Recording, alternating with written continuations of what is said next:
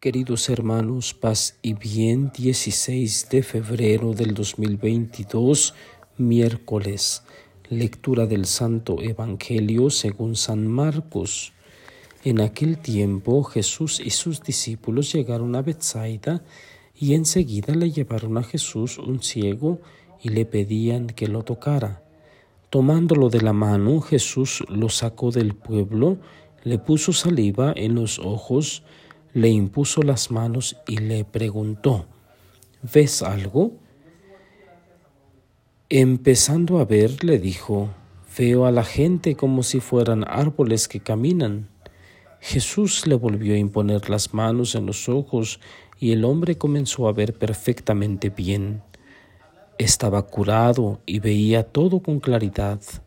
Jesús lo mandó a su casa diciéndole, Vete a tu casa y si pasas por el pueblo, no se lo digas a nadie. Palabra del Señor. Gloria a ti, Señor Jesús. Estamos tan hechos a la velocidad que nos hemos vuelto muy impacientes Queremos soluciones rápidas, resultados visibles, respuestas instantáneas. Eso lo, lo, tenemos comprobadísimo en la vida diaria.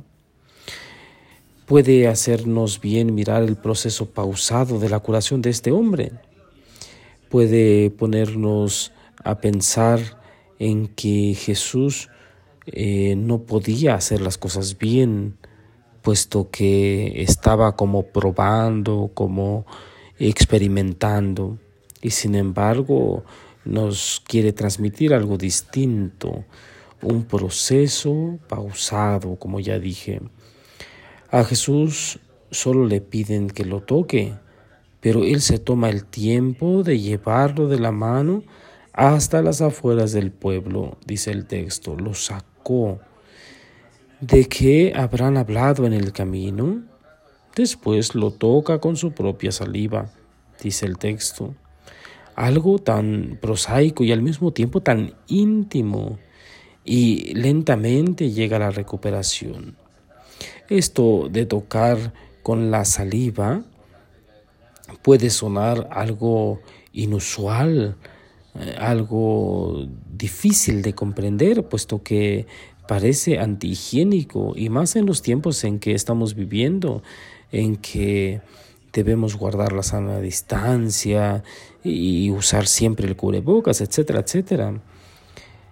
Jesús hace todos estos gestos para intimar con esta persona, para entrar en contacto y de esa manera lentamente, como ya dije, eh, se recupera.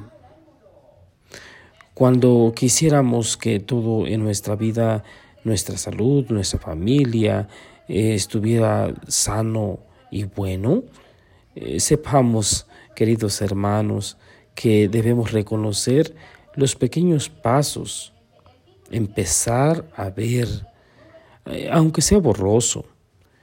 Jesús en ese proceso camina con nosotros, en todo el camino está presente, hasta cuando lo podamos mirar con claridad.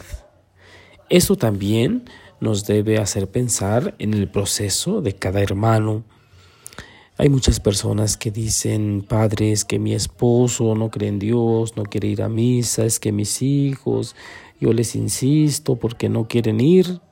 Bueno, eh, hoy entendemos con el Evangelio que cada uno tiene un proceso distinto y eso no quiere decir que Jesús no esté presente, sino todo lo contrario. Ahí está acompañándonos y haciéndonos comprender que poco a poco, ¿sí? Eh, nos debemos dar cuenta que sin Él nada podemos hacer, nada somos y nada tenemos sin Él. Bien, queridos hermanos, hoy hacemos un alto en nuestro itinerario de fe en este miércoles. Un texto muy corto tenemos, del 22 al 26 del capítulo 8 de San Marcos y sin embargo muy profundo el texto. Ojalá que como este ciego que llega a Jesús por, por intermediarios, por otros que piden que lo toque, nosotros también deseemos ser tocados por Él para ser sanados. Bien, que Jesús nos acompañe pues en nuestra jornada y la bendición de Dios Todopoderoso, Padre, Hijo y Espíritu Santo, descienda sobre ustedes y permanezca para siempre. Paz y bien.